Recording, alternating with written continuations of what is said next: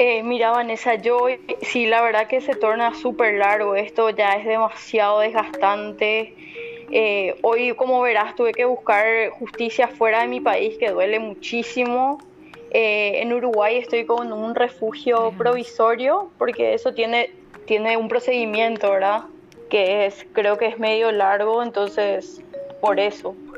esta petición la estamos realizando ante la Comisión Interamericana de Derechos Humanos en virtud a que Elena hace dos años tiene una orden de captura en su contra, emanada de un juzgado competente, el Elisi Teresita Sánchez. Y en virtud a, nada, un día se le ocurrió a la jueza sacar una orden de detención por pedido de y que es su jefe en el jurado de juiciamiento de magistrado en aquel momento, en el Consejo de la Magistratura.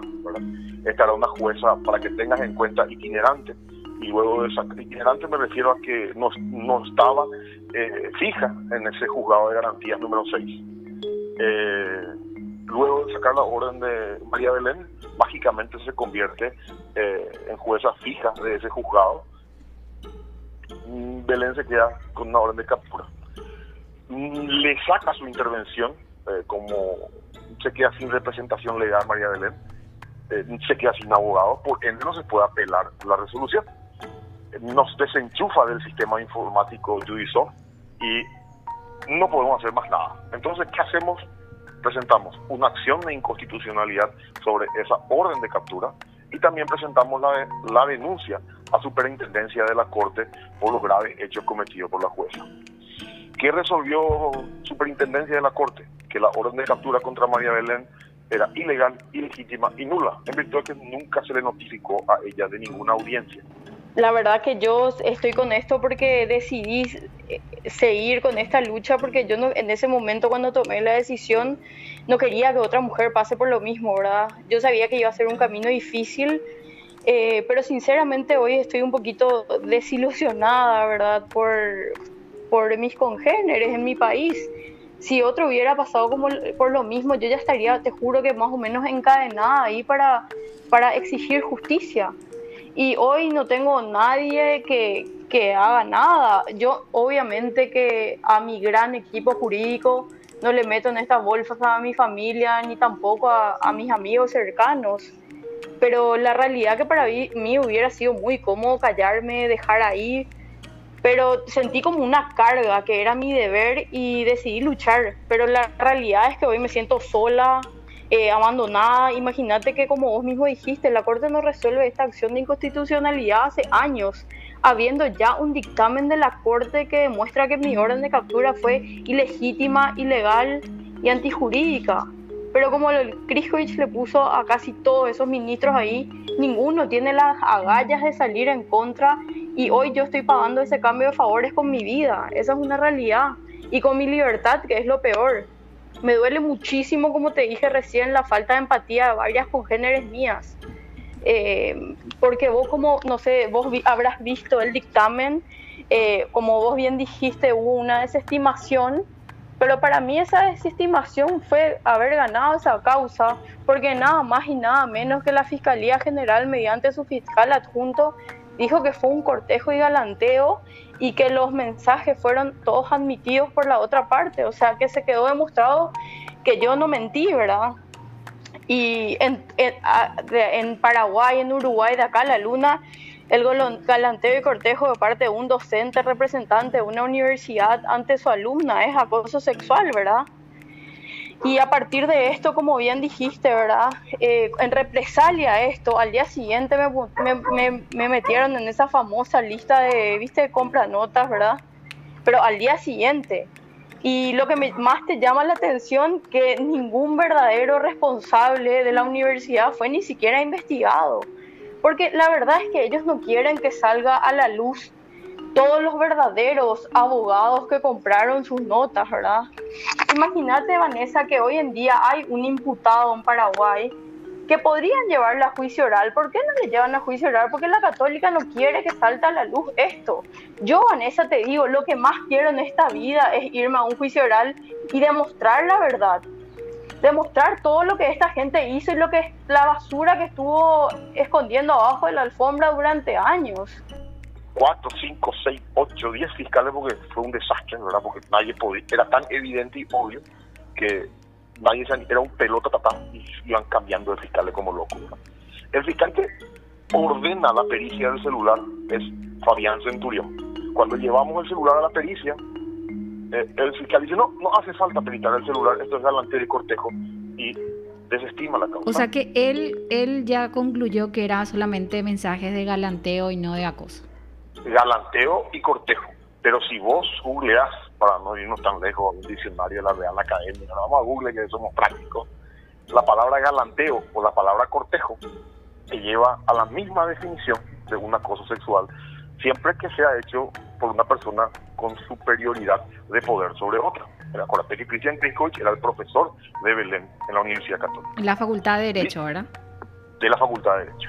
Dicho esto, y llegado a este extremo, Belén es declarada, bueno, eh, es declarado un galanteador y cortejador de su alumna. Al día siguiente, le meten a Belén en una bolsa de compra nota, que era una causa que la católica tenía hacía dos años, dos años anteriores a esto, ¿verdad? Eh, con 42 imputados alumnos. Pero no, claro, ellos tienen, ellos son los dueños de la pelota, de la cancha, de todo, y uno no puede defenderse. A mí me encantaría ir a juicio oral, pero con un tribunal totalmente independiente. No, o sea, salió Kriskovic, pero hicieron un cambio de ficha nomás porque entró Rufinelli. Y Rufinelli es el compañero de eh, fue compañero de colegio de Kriskovic, compañero en el estudio jurídico, socio, compañero de facultad. O sea, estamos en las mismas. Yo nuevamente pido, ruego, básicamente de rodillas, que pidan permiso a su cargo y litiguemos de igual a igual con ellos, no siendo ellos que eh, los eh, jefes de jefes, ¿entendés? Nadie hasta el día de hoy se anima a imputarla a su jefe, es la realidad. Ah, y te quiero aclarar una cosita, Vanessa. Lo de los abogados que compraron su título no lo digo yo, lo dijo en su momento el presidente de la comisión interventora, el doctor Antonio Telechea Solís, eh, el, el, rector en ese momento, Michelle Guibó, la vicerrectora académica, Carmen Quintana de Horvath, y al día de hoy no tenemos ningún abogado. O sea, porque ¿qué va a pasar con todos esos abogados que ganaron y perdieron juicios? La Universidad Católica debería cerrarse. Vamos contra estos alumnos. Los alumnos terminaron todos pidiendo todo perdón, menos Belén, y dijo, yo me quiero ir a juicio oral. Y como no puede irse la Católica a juicio oral, decretaron su detención. ¿Para qué? Para que la causa no se extinga. Ese es el precepto de la jueza. Siendo que una rebeldía no existe en el código ningún argumento que sea que la causa no se extinga para decretar una rebeldía. La mora judicial no es atribuible al justiciable. Entonces, ¿qué hizo Belén? Recurrió y esa acción de inconstitucionalidad, hace dos años la Corte ni siquiera se integra. Eso es lo que Belén hoy está reclamando ante el sistema, ante el Tribunal Internacional. Eh, para poder conseguir afuera la justicia que acá adentro no está consiguiendo. Entonces, repito, el acosador, confeso, porque en pleno juicio, eh, en plena investigación, el señor Criscovi presenta un acta y admite el envío de los mensajes. Te puedo enviar resoluciones fiscales donde la resolución dice que Kriskovic admite todo el envío de los mensajes, pero se niega a la pericia de su celular. ¿Por qué se niega a la pericia del celular? Y porque iban a saltar terceras personas a las que él comprometía en esos mensajes. Entonces, estamos ante un acosador confeso y Belén está en el exilio y el profesor sigue dando clases en la UCA. ¿Belén está desde hace cuánto tiempo en Uruguay? Belén está hace dos años en el Uruguay. ¿Desde que presentó la acción? Desde que se presentó la desde que la jueza decretó su orden de detención. Eh, Belén, ¿estás lejos de tu familia? Eh, estás ya hace tiempo ahí en Uruguay, sos abogada matriculada, según nos decía Martín Barba también. Eh, una situación difícil la que estás pasando en medio de toda, toda esta causa, ¿verdad? Y la falta de, respuestas de la Corte ante esta orden de captura. Totalmente, y, como te digo, es súper duro, me siento como eh, súper sola, la verdad, y, y, y, lo que más me dolió es que, que me siento, o sea, que eh, yo luché por mi género y hoy no, no tengo respuestas, ¿entendés? Porque vos te imaginas que es cuestión de ir a, a, pedir por algo que ya tenemos. Una, ya dijeron que mi orden de captura es ilegal, ilegítima y antijurídica y nadie va a hacer valer eso. El mensaje también, vos decías, Belén, yo hice esta denuncia para que ninguna otra mujer pase por esta situación, se haga justicia, pero lo que conseguiste fue totalmente lo contrario, una represalia en tu contra y el miedo ante que una, una joven que pase por la misma situación de, que denuncie, de que se anime a denunciar, de que probablemente deje pasar alguna situación incómoda por la que tuviste que pasar vos. Eh, yo pensé que a la larga, eh, aguantando un poco, eh, todo iba a, a, darse, ¿verdad? Porque corresponde, o sea, yo jamás pensé que nos iba a peritar el celular. Viste, yo como estudiante de Derecho, creyendo en, el sistema ideal y lo que uno estudia, mm. llegas a la práctica y te das cuenta que cuando el del otro lado tiene un, tiene un mínimo poder, imagínate que te estoy diciendo mínimo, ni siquiera Kriskovic, que es el dueño del Poder Judicial, eh, pasa esto. O sea, Vanessa, yo con, mucho dolor te digo, pero te juro que así sintiendo te digo, o sea, ¿cómo yo le voy a decir a otra víctima, anda a denunciar?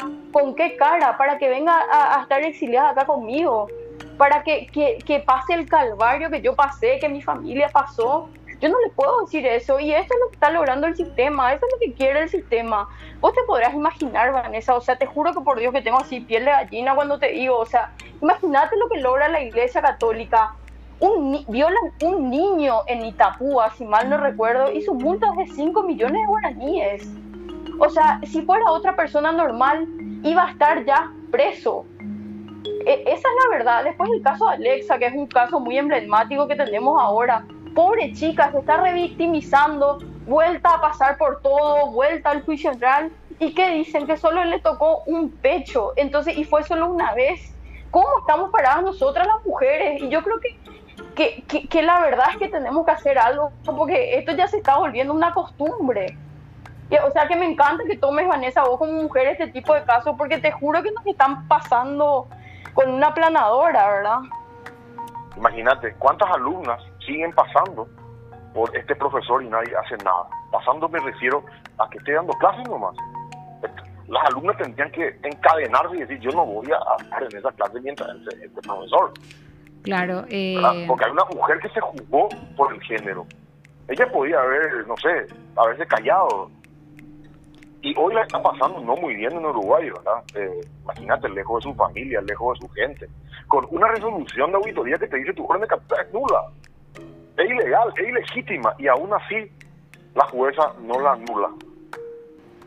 Totalmente. Yo lo único que les digo es que por favor resuelvan esa acción de inconstitucionalidad para que yo ya, ya sepa qué hacer con mi vida. Imagínate, Vanessa, que no te estoy ni diciendo que obren conforme a derecho, porque si, una, si en la superintendencia de la Corte, que depende directamente de la Corte Suprema de Justicia, ya les dijo que mi orden de captura es ilegal y legítima jurídica, lo que corresponde es que ellos eh, me, den la razón, ¿verdad? Mi libertad. Pero... Eh, Belén, vos sos abogada, eh, no puedes trabajar en tu profesión en Uruguay, ¿verdad? No, no, eh, no puedo trabajar en mi profesión. Mm. Y yo soy abogada, o sea, imagínate, ¿quién me quita estos años? ¿Quién me quita lo que yo sufrí los problemas de salud que me dio esto. ¿Quién me va a devolver mi juventud, el estar con mi país, con mi familia, con mi gente, con mis amigas? Nadie me devuelve eso, ¿entendés? Nuestra constitución dice que tenemos que litigar en igualdad de condiciones. ¿Y cómo yo voy a litigar con el patrón del juez y del fiscal? Acá la Iglesia Católica, por ejemplo, en el caso de esta Alexa, fiscal en el juicio anterior dijeron, no es acoso sexual, un pecho nomás le tocó. Y como fue una vez, no es acoso sexual.